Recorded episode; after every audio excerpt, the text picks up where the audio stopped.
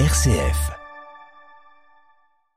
Et on retrouve Raphaël Delacroix pour euh, sa carte blanche euh, ce soir. Bonsoir Raphaël. Bonsoir Thomas. Alors rassurez-moi Raphaël, euh, vous n'allez pas me parler de la reine d'Angleterre. Eh bien, pas précisément de la reine d'Angleterre, mais quand même de l'effet qu'elle produit sur les Français. Je suis stupéfait par ce soudain attachement pour le protocole, les privilèges, le droit du sang, la tradition, la mémoire, le respect d'un nom, d'un héritage et même de la religion. Adieu la nuit du 4 août, vive les privilèges de la couronne et ses millions versés par le contribuable la reine vient réveiller en nous ce sentiment que le pouvoir royal transcende la personne qui le possède. C'est toute la force de la monarchie, hein, être au-dessus des querelles politiciennes, incarner ce qui demeure, malgré la valse des gouvernements, incarner une nation avec son passé, son histoire, mais aussi la perspective d'un avenir.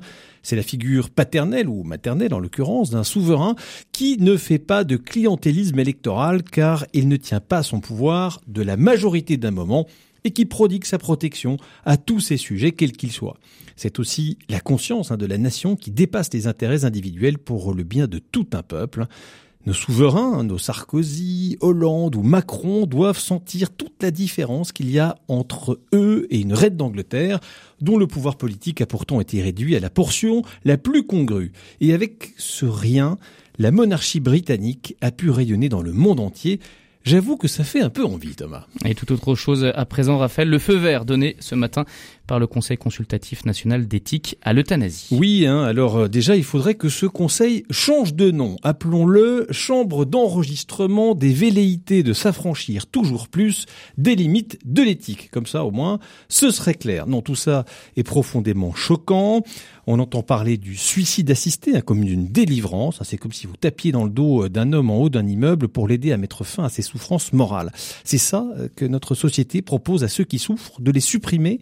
L'euthanasie, c'est une injection létale, c'est une peine de mort pour malade incurable. Euh, je pense que nous ferions mieux de nous démener pour que les soins palliatifs se développent massivement, soulager la souffrance, accompagner vers la mort, physiquement, psychologiquement, spirituellement, supprimer la souffrance en supprimant la vie, c'est évidemment plus facile, moins de temps, moins de personnel, moins d'argent. Quand on souffre, on veut que la souffrance s'arrête, c'est légitime, mais donner la mort est un acte qu'une société devrait interdire, sans exception. L'homme n'est pas maître de la vie, la bascule que nous nous apprêtons à faire est d'une gravité exceptionnelle, il y a d'autres moyens d'accompagner la fin de vie que d'y mettre brutalement un terme.